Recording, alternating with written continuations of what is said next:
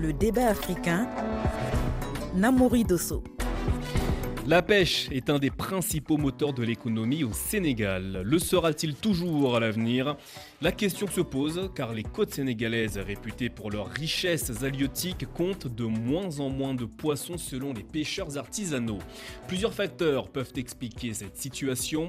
La surpêche figure parmi eux. De nombreux pêcheurs sénégalais mais aussi des associations de défense de la nature dénoncent depuis plusieurs années cette situation qui a un impact économique, alimentaire et environnemental pourquoi les eaux sénégalaises sont-elles surexploitées? Quelles conséquences pour les hommes et les femmes qui en dépendent?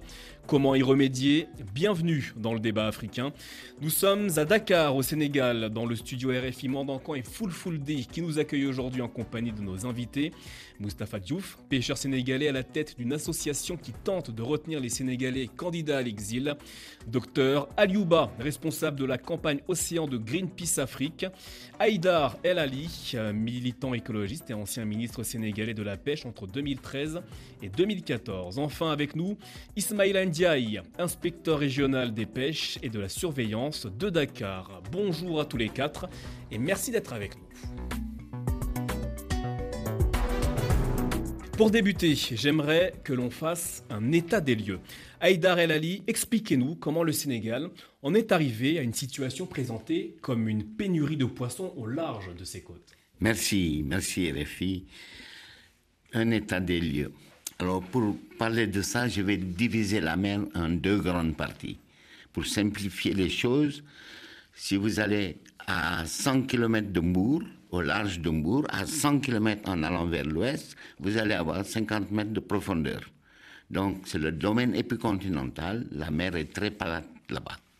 Si vous allez à Kayar, qui est à 80 km au nord de Dakar, à 1-2 km de la côte, vous avez 3000 mètres de profondeur. Donc ce n'est pas le même domaine. Il y a donc le domaine océanique très profond et le domaine épicontinental très peu profond. Maintenant, quand j'ai divisé la mer en deux grandes parties, je vais diviser les poissons qui vivent dedans en deux grandes parties.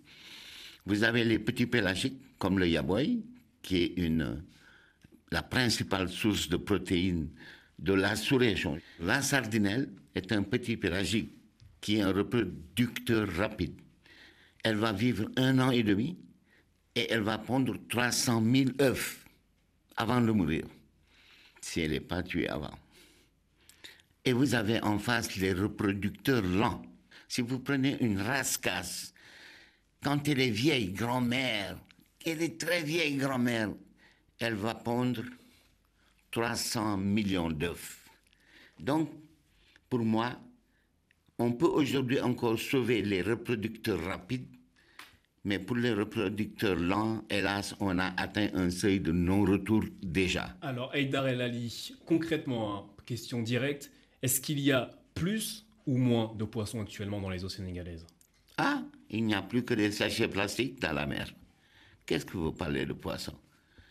Tout le monde se plaint qu'il n'y a plus de poissons, le yaboy est devenu cher, le tchof est devenu rare, euh, le roux, le garan, l'ingot.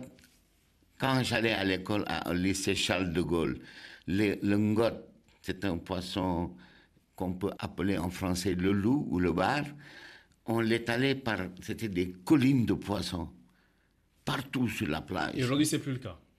Hein? Aujourd'hui, c'est des collines de plastique. Il n'y a que la poubelle. Mustapha Diouf, vous faites partie de la communauté des pêcheurs ici au Sénégal.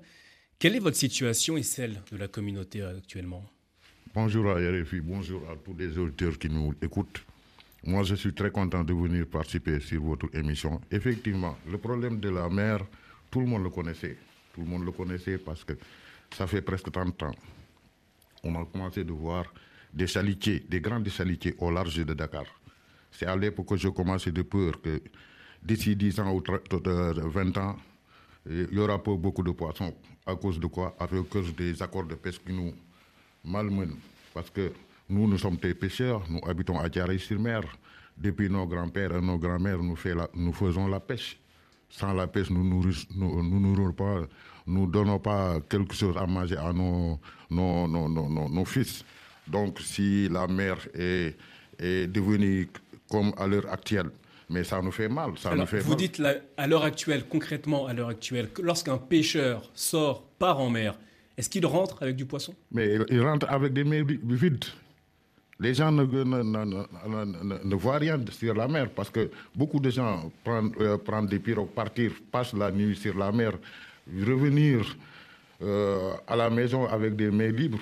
Parce que moi, j'habite à Carré-sur-Mer, je suis un pêcheur, j'habite sur une maison de pêche. Moi, j'ai fait- plusieurs années là-bas parce que c'est là-bas que j'ai fait mon naissance. Donc, moi, mes frères et mes grands frères sont des pêcheurs.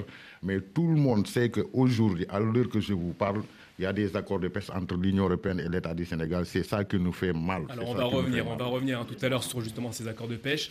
Mais tout d'abord, docteur Aliouba, chez Greenpeace Afrique, vous dénoncez hein, cette situation qui ne date pas d'hier, avec la surpêche que vous pointez hein, dans vos nombreux rapports. Est-ce qu'on n'est pas arrivé à une situation de non-retour? Bon, euh, merci beaucoup RFI et merci euh, pour cette invitation. Donc aujourd'hui, comme vous l'avez dit et comme euh, mes co-débatteurs l'ont déjà dit, la situation des pêches, des, océans aujourd'hui au Sénégal est catastrophique. Hein, donc, euh, tout le monde euh, constate aujourd'hui qu'il n'y a plus assez de poissons. Et aujourd'hui, on est arrivé à un niveau où le Sénégal est en phase de devenir un importateur net de poissons, alors qu'avant, le Sénégal était exportateur net. Aujourd'hui, au niveau des marchés, on voit clairement que c'est les camions euh, marocains qui commencent à approvisionner les marchés sénégalais. Et ça, c'est devenu vraiment une situation, je ne dirais pas de non-retour parce que les océans sont résilients, mais il faudrait qu'on arrête la situation S'il vous aujourd'hui. S'il vous plaît, je veux réagir. Parce que, bon, il a raison, à Tcharoy, quand vous allez en mer, vous attrapez rien. Mais quand vous allez en mer à Kayar, vous attrapez du poisson. Pourquoi? Parce que les Kayarois ont des règles strictes et ils refusent des techniques de pêche dévastatrices comme le monofilament en nylon. C'est strictement interdit chez eux. Comme les périodes de pêche, quand il y a beaucoup de poissons. Donc ce que vous nous dites, Aïdar El Ali, c'est que la situation de surpêche, hein, qui est dénoncée par les pêcheurs ou encore par Greenpeace Afrique, n'est pas, entre guillemets, euh, on ne peut pas l'avoir partout au Sénégal. Seulement, elle n'est pas en tout cas seulement du fait des bateaux industriels. Elle est aussi de notre fait à nous. Parce que je le répète, si on va demain à Kayar, On peut trouver du poisson. eux, ils trouvent du poisson. Alors Aïdar je vous arrête, je me tourne vers l'inspecteur régional des pêches que vous êtes, Ismaïla Ndiaye. Partagez-vous l'avis qui a été évoqué autour de cette table? Euh, merci beaucoup. Tout d'abord, euh, je salue les spectateurs et spectatrices de RFI. Et je me réjouis d'être là aujourd'hui pour partager et donner des informations par rapport à la pêche. C'est vrai que ces trois dernières années, nous avons constaté qu'il y a une baisse des débarquements au Alors, Sénégal. vous vous dites qu'il y a une baisse, les pêcheurs artisanaux ou encore Greenpeace disent qu'on est enfin en situation de surexploitation, de surpêche. Vous partagez le mot surpêche? Le mot surpêche, euh, d'abord, je me réfère aux scientifiques. On ne peut pas parler de surpêche euh, comme ça. Nous avons des références et il y a des publications scientifiques qui ont été faites euh, partout. Et depuis vers les années 90, il y a eu les premiers signaux pour nous dire qu'il y a certains stocks qui sont menacés. Ça, on l'a su depuis vers les années 90. Et quand vous regardez les courbes de tendance, il y avait une baisse, une lente baisse. Et qu'est-ce qui a fait que donc la- le phénomène de surexploitation, ce n'est pas uniquement au Sénégal, mais c'est partout dans la sous-région. Parce que les scientifiques qui travaillent, ils travaillent au niveau régional, pas au niveau pays. Donc c'est un phénomène qui est là. Maintenant, pourquoi ces deux dernières années, trois dernières années, on a une chute drastique des, des- des- des captures? Moustapha. Diouf, qui est avec nous, pêcheur artisanal, nous dit que c'est dû aux chalutiers étrangers qui viennent dans les eaux sénégalaises et qui ramassent tout le Les poisson. chalutiers ont été toujours là. Aujourd'hui, nous avons à peu près 162 navires de pêche qui sont dans nos eaux. Les années dernières, vers les années 90, vers les années 2000, nous avions dans nos côtes plus de 300, voire 350 navires. Donc ce que vous dites c'est qu'il y en a moins? L'État a fait beaucoup d'efforts dans ce sens-là. Maintenant, mon problème, c'est quoi? Pourquoi on accuse toujours la pêche industrielle, alors qu'à côté, nous avons 20 000 pirogues, 20 000 pirogues artisanales qui n'ont pas de zone limite, qui ont plusieurs types de pêche en même temps. C'est vrai qu'il y a problème de surexploitation quelque part, mais il faut que nous tous, qu'on soit conscients que ce phénomène-là, c'est nous, vous et moi. Et ensemble, qu'on essaie de voir comment régler ce problème.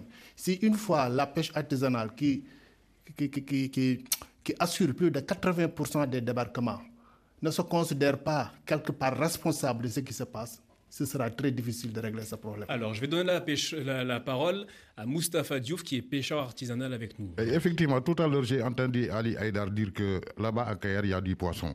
Depuis 1980, j'ai fait la campagne là-bas à Kayar. Si aujourd'hui vous me disiez, parce que pour moi, tu voulais dire que Kayar fait partie, ne fait pas partie du Sénégal. Parce que tu m'as dit que tu habites à Tiaré-sur-Mer. Là-bas à Kayar, il y a du poisson. Depuis 1980, j'allais à Kayar pour faire la campagne avec euh, une file à tourner qui, de Bakary Kamara, le capitaine.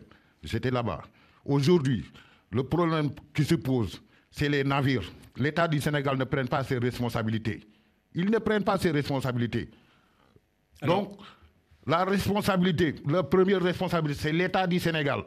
C'est eux qui nous poussent. C'est eux qui nous poussent parce que c'est eux qui signent les accords de pêche. Donc aujourd'hui, si notre communauté est devenue fou ou bien devenue pauvre, c'est à cause de l'État du Sénégal. Parce qu'en 2012, le président de la République, M. Macky Sall, il nous a promis qu'il va faire des, des, des assises sur la pêche. Donc aujourd'hui, regardez ce qui se passe. En 2012, il y a un bateau espagnol qui a tué mon frère, ici au large de Ngor, ici au large de Wakam. Donc aujourd'hui, nous sommes des pêcheurs, nous, sommes, nous habitons à Carré-sur-Mer. Je, je, le dis et je le répète. Il faut faire la, quelque chose sur la pêche, sinon les gens vont continuer de partir aux îles du Canari. Mais nous sommes fatigués, très fatigués. Moustapha Diouf, on a compris hein, votre propos. Je, je regarde de... la télévision, des, des, gens qui parlent sur la pêche, les gens qui ne connaissent rien du tout. C'est ce qu'ils disent. Moustapha, justement, on est là justement pour expliquer, de comprendre la situation. Docteur Aliouba, je donne la parole au docteur Aliouba tout d'abord. Qui est-ce qui vide les eaux du Sénégal?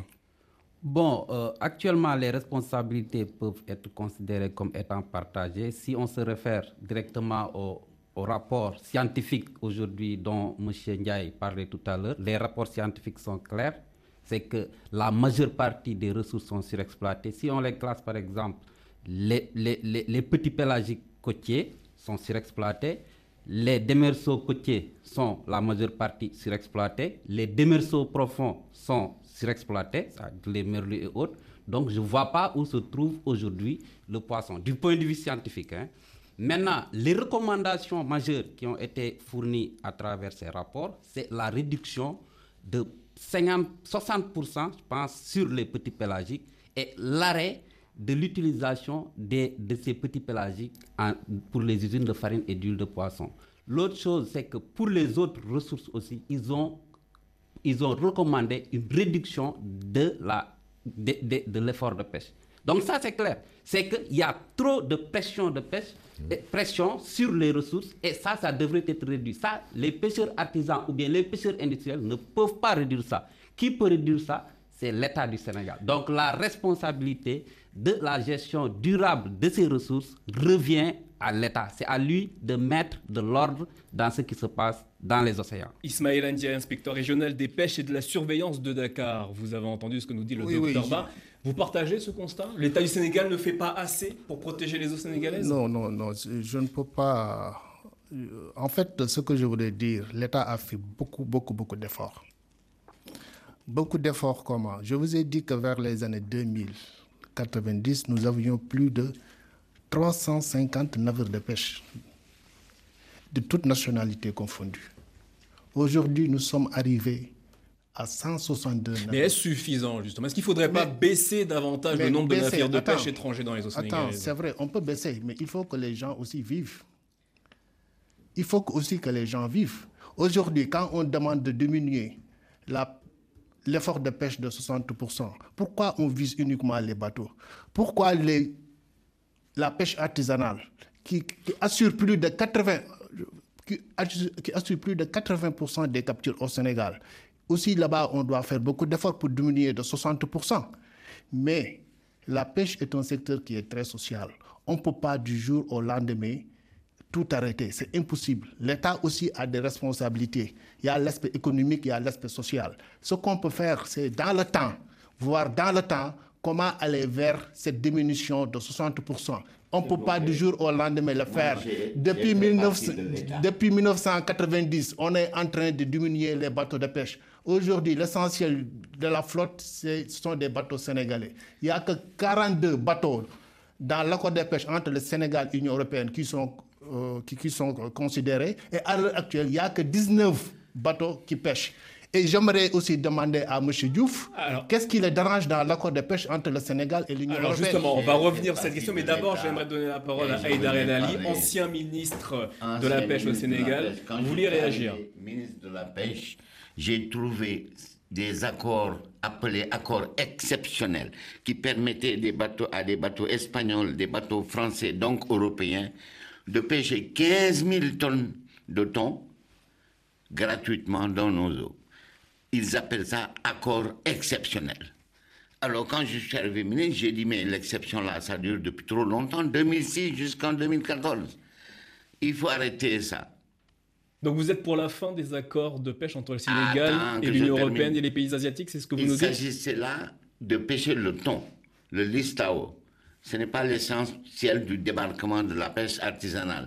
L'essentiel du débarquement de la pêche artisanale, c'est le petit pélagique, le yaboy, le djaï, le kafang et le démersal côtier. Donc, le thon, c'est un poisson qui se trouve très, très, très loin au large, qui est pêché aussi, mais en tout cas qui n'est pas l'essentiel de la pêche. Mais quand j'ai dit, OK, vous pêchez 15 000 tonnes depuis 2006, gratuitement maintenant, vous allez payer une redevance.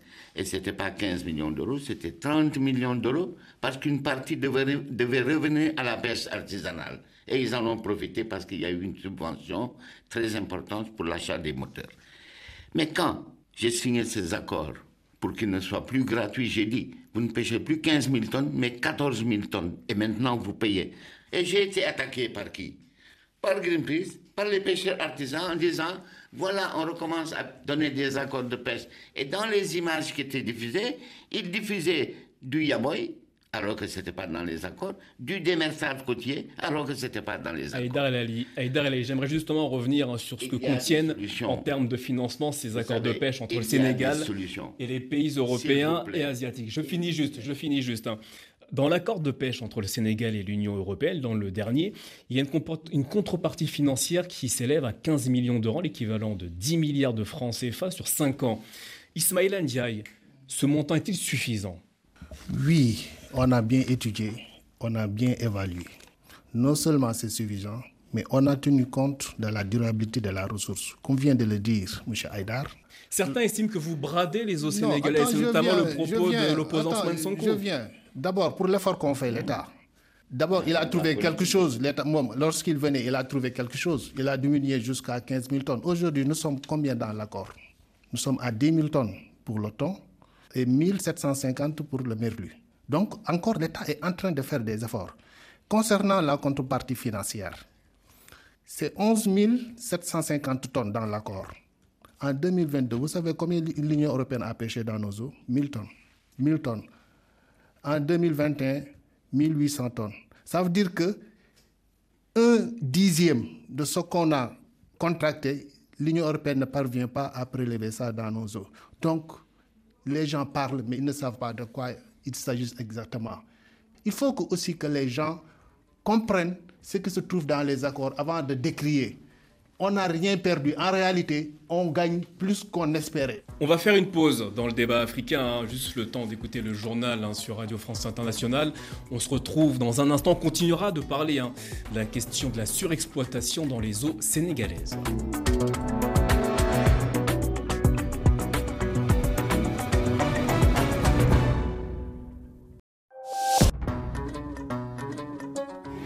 Le débat africain, Namouri Dosso. Bienvenue dans le débat africain sur RFI. Comment résoudre le problème de la surpêche au Sénégal? C'est la question dont on débat aujourd'hui avec nos invités.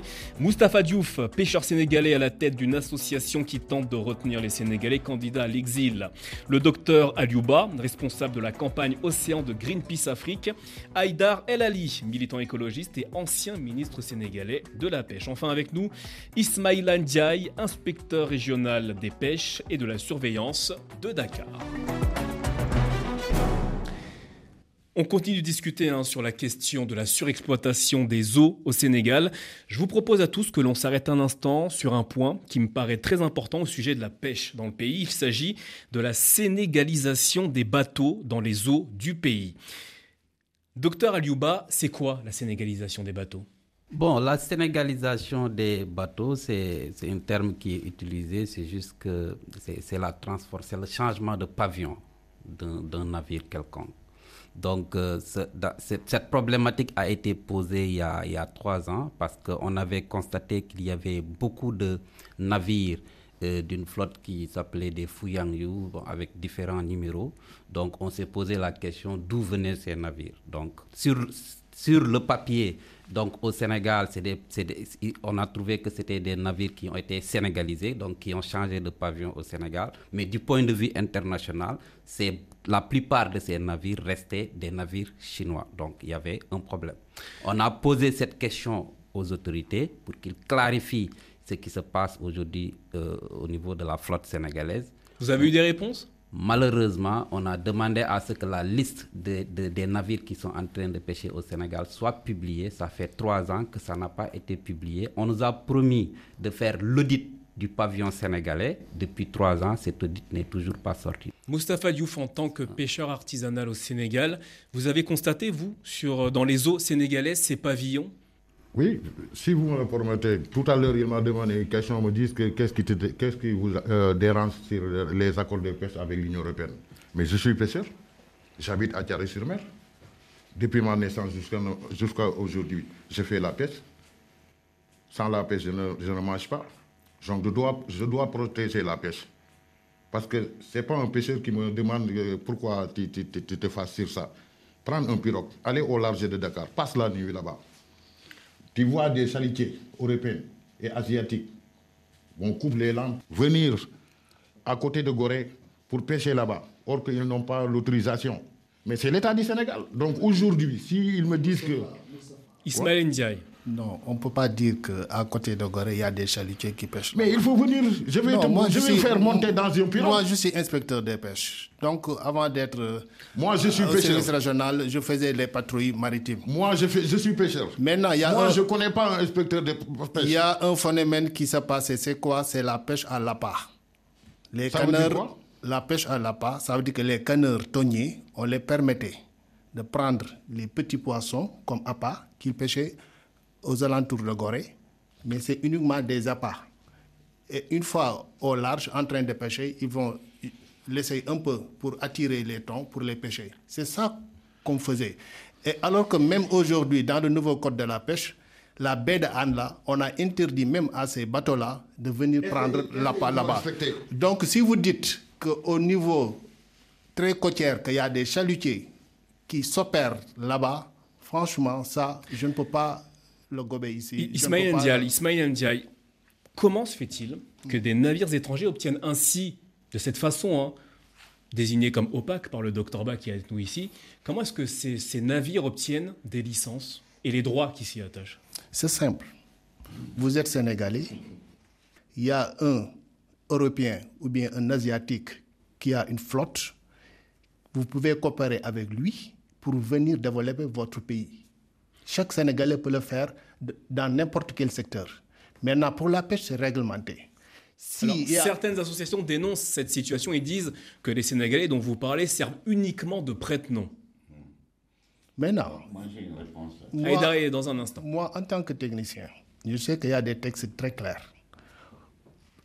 Il n'y a pas un navire étranger dans nos côtes qui pêche, sauf dans le cadre de l'accord de pêche entre le Sénégal et l'Union européenne. Ça, c'est un acquis. Il n'y a pas un bateau étranger qui peut venir pêcher au Sénégal. Vous êtes sûr de ça? Parce que le docteur Ba nous dit que justement il y a une forme d'opacité autour de ça, ces bateaux. Je viens, je viens vers ça. Maintenant, si tu es sénégalais, tu as des partenaires, vous venez. La première condition est que ces bateaux-là soient sénégalisés et que le Sénégal, les Sénégalais soient majoritaires dans les actions. Ça, c'est la première condition.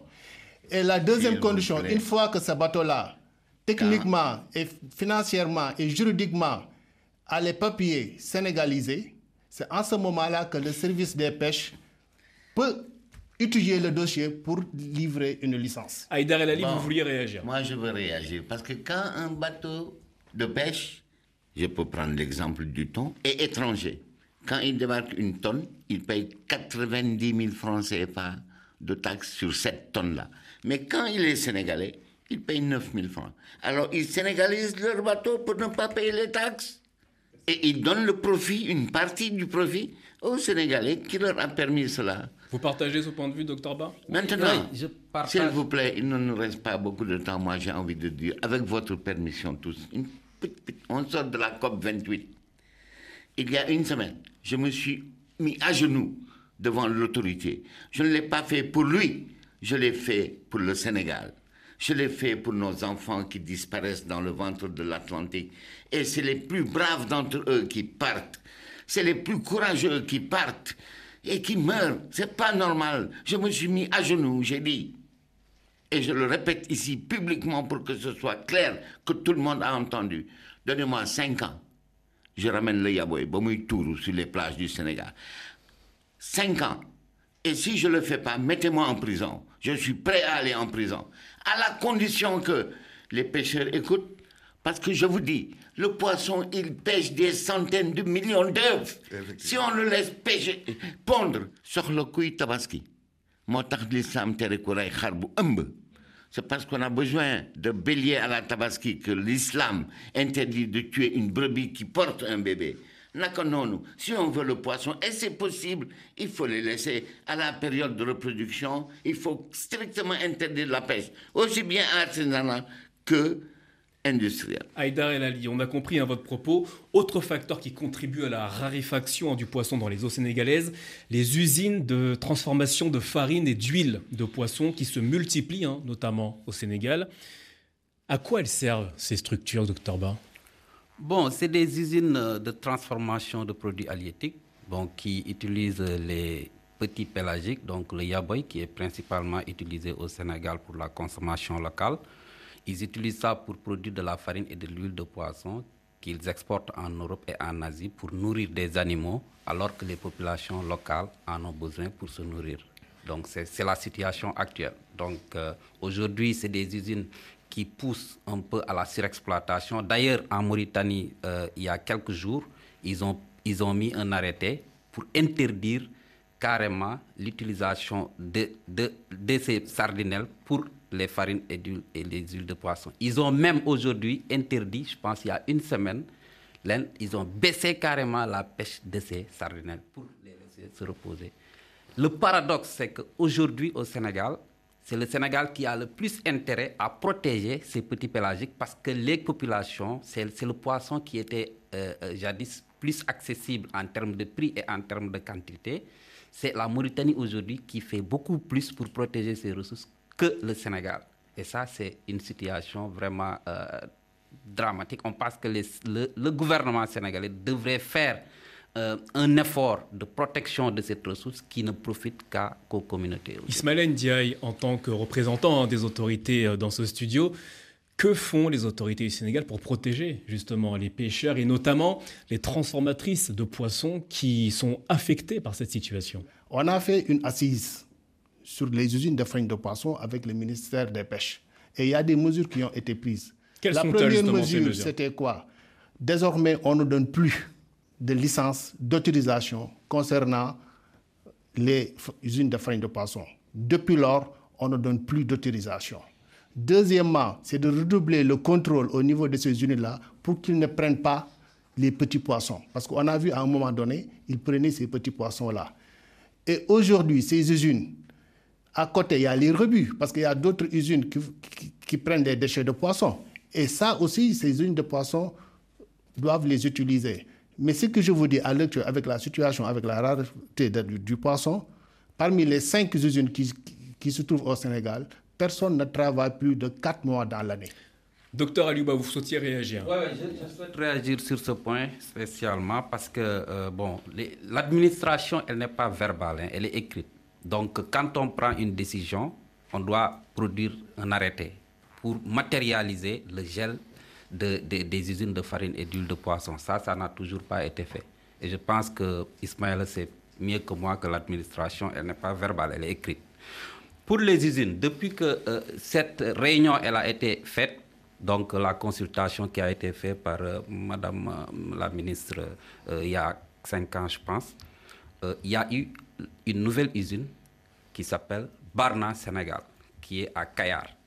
Il y a une autre usine dont on a découvert euh, il, y a, six mois, qui s'appelle Ndam, qui se trouve sur la route de Kayar, qui exporte même au Chili de, de, la farine et de l'huile de poisson. Concernant la matière première qui est utilisée par ces usines, c'est clair, c'est les sardines. Quand tu vas à Joal, tu vois directement de la mer à l'usine, il y a les charrettes. c'est clair, ils, ils, prennent le poisson directement, ils font rentrer dans l'usine, ils transforment. Donc, je ne vois pas comment, euh, quel, quel, type de rebut. C'est clair que c'est des usines qui utilisent du poisson frais et consommable. C'est vérifiable. Oui, il y a du poisson en Mauritanie, c'est vrai. 60, depuis 1970, un quart du territoire mauritanien, qu'on appelle le banc d'Arguin, est interdit à toute forme de pêche industrielle ou artisanale, sauf pour les Imragen, qui sont les peuples autochtones vivant dans la zone, et ils pêchent avec des langes, très peu de poissons. Donc il faut des aires de reproduction, des aires de repeuplement pour l'océan. Au Sénégal, nous avons le banc d'Arguin, euh, pardon, nous avons le bambou, qui est une aire marine protégée euh, très performante où les poissons sont en train de revenir, de grandir, de se reproduire, mais on n'a pas assez d'air marine protégée. On n'a aussi pas assez de périodes où on doit laisser aux poissons le temps de se reproduire. C'est la seule solution pour moi pour qu'on trouve du poisson. Ah, Ils justement. des centaines de milliers, de millions d'œufs il faut les laisser se reproduire. Ah, justement, on va revenir hein, sur les solutions hein, pour empêcher cette surexploitation dans les eaux sénégalaises. Mais avant, j'aimerais quand même qu'on fasse un point sur les responsabilités hein, dans cette situation, notamment celle des pêcheurs traditionnels. Il y a aujourd'hui environ 20 000 pirogues sur les côtes sénégalaises. Moustapha Diouf, n'est-ce pas excessif? Quoi? Le nombre de pirogues actuellement qu'il y a sur les côtes sénégalaises 20 000, nous disent les chiffres aujourd'hui. 20 000, c'est petit. C'est petit, selon vous petit, oui ça dépasse 20 000. Donc il y a plus de 20 000 pirogues actuellement au Sénégal. Parce qu'à Justement, est-ce que ce n'est pas une des causes du problème de la surexploitation non, Ce n'est pas une cause. Parce que vous avez parlé tout à l'heure. Vous avez parlé tout à l'heure euh, sur les, les, usines qui est à côté de Dakar, qui fait la transformation.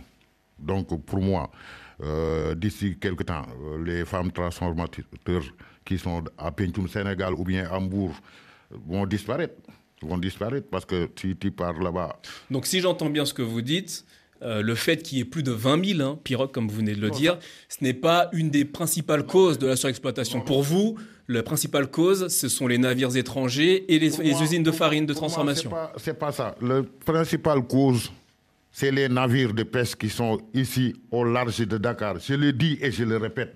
Moi, je suis, je suis, j'habite à Carré-sur-Mer. Je fais la pêche. C'est la peste qui nourrit ma famille. Donc je connais très bien ce que je dis. Aujourd'hui, ce qui pousse les gens à partir, ou bien ce qui pousse les gens à mourir, c'est les accords qui, qui est là. Mais si je vous entends bien, ça veut dire que les pêcheurs hein, traditionnels n'ont pas de mauvaises pratiques dans les eaux sénégalaises? Non, ils n'ont pas de mauvaises pratiques parce, que euh, ils n'ont. on peut dire. Oui. parce que euh, pour moi, les, mauvaises pratiques, c'est les, les, Européens là qui le font. les navires euh, européens là. C'est sûr que moi, en tout cas, j'ai toujours défendu que le petit pélagique, qui nourrit des millions de personnes, pas seulement au Sénégal, mais dans toute la sous-région, doit être une ressource exclusivement réservée à la pêche artisanale, à la condition qu'eux aussi, ils comprennent bien que pendant les périodes de reproduction, ils doivent laisser les poissons se reproduire. Mais justement, est-ce qu'ils les laissent tranquilles, ces poissons, pendant les périodes de reproduction? C'est du gagnant-gagnant. Si on leur permet de trouver du poisson parce que les farines de poisson ont arrêté, parce que les farines de poisson qu'on fabrique, ça sert qu'à nourrir les cochons en Europe. Si on interdit les farines de poisson, si on arrête la pêche industrielle pour les petits pélagiques, à ce moment, ils vont trouver du poisson et ils seront prêts à concéder des espaces où le poisson, c'est des espaces de repeuplement et où la période de de ponte d'un poisson, c'est un mois. Il faut que pendant ce mois, on les laisse pondre et vous verrez qu'il y aura du poisson partout et pour tout le monde. Ismaël Ndiaye, inspecteur régional des pêches et de la surveillance de Dakar. Les autorités mettent souvent ces mauvaises pratiques hein, de la part des pêcheurs traditionnels, notamment avec la question des monofilaments. Qu'est-ce que c'est? Expliquez-nous c'est quoi ces monofilaments? Et quelles sont les conséquences? Oui, avant d'arriver aux monofilaments, on parlait de, de, la pêche, des farines de poisson, des petits. En fait, ce qu'il faut dire là-bas, Moucheba l'a dit quelque part, que en fait, euh, il s'approvisionne ces usines-là à partir euh, de la sardinelle. À l'heure actuelle, vous savez, la caisse de sardinelle, c'est combien à Dakar? Ça peut aller jusqu'à 40 000 francs, jusqu'à 35 000, 20 000 francs. Comment une usine de farine de poisson peut acheter ce poisson-là? Non ils prennent les rebuts. Ça veut dire que quand la pirogue vient avec beaucoup de poissons, les premières pêches ou bien la partie qui se trouve au bas de la pirogue, cette partie-là, des fois, la qualité est tellement détériorée que ça peut aller vers les usines de pêche. Ça, c'est un. Deuxièmement, tellement que le prix est fort, qu'ils ne peuvent pas acheter le poisson frais, ils vont aller vers les petits qui ne sont pas commerciables et qui, qui, qui, qui est nocif pour la durabilité de la ressource. Et qui vend ces petits poissons-là aux usines de farine de poisson? C'est la pêche artisanale qui attrape ces petits poissons-là, qui vont aller les vendre aux usines de poissons. Nous, on, faisait, on fait le contrôle, on fait la surveillance. Et c'est quelque chose qui est très déplorable. Et c'est la pêche artisanale qui crie. Il ne faut pas d'usines de farine de poisson. C'est la, c'est la, c'est la même pêche artisanale là qui prennent ces petits poissons pour aller les vendre. Par ailleurs, il y a d'autres sites comme Kayar, comme Ngaparou, qui font beaucoup d'efforts pour préserver, la, en créant des zones de pêche, des zones de reproduction, des récifs, vraiment avec des mesures de gestion locale très fortes. Mais par ailleurs, il y a d'autres zones, il y a d'autres localités vraiment qui ne suivent pas. Donc, messieurs, je vous propose qu'on aborde désormais la, la question des solutions, parce qu'il y a peut-être des solutions à cette situation. Est-ce que la multiplication des aires marines protégées en fait partie, docteur Ba? Pour les solutions, je, pense que bon, tout le monde l'a dit ici, c'est les aires marines protégées. Est-ce que ça peut être une solution? Ça peut être une solution, une partie des solutions, mais l'aire marine protégée doit être surveillée. Donc, si pas le cas ce n'est pas surveillé, non, non, il y a des aires marines qui sont très bien faites, euh, par exemple à Ngaparou et dans d'autres zones, mais il faudrait que l'aire marine soit, soit surveillée de manière efficace. Et l'autre chose, c'est qu'aujourd'hui, on est en train de parler de, la protection du traité mondial des océans, donc le, euh, traité mondial BBND, qui, prépare, qui prévoit de, de, mettre en réserve 30% des océans. Je pense que le Sénégal aussi devrait euh, ratifier ce type de traité qui contribue à la protection des océans.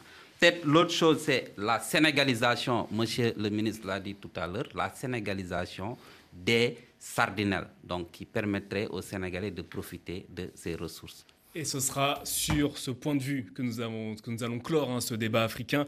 Il y a encore énormément de questions hein, et de sujets à aborder sur la question de la surexploitation des eaux au Sénégal. Merci à tous les quatre d'avoir participé à ce débat. Je pense qu'on aura encore l'occasion hein, d'en reparler. Merci aux auditeurs pour leur fidélité. Merci également à l'équipe du débat africain. Delphine Michaud à la coordination, Olivier Raoul à la réalisation. Merci également à nos confrères de la rédaction Full Full Day et Mandancan qui nous accueillent ici à Dakar. On se retrouve dimanche prochain pour un nouveau débat africain.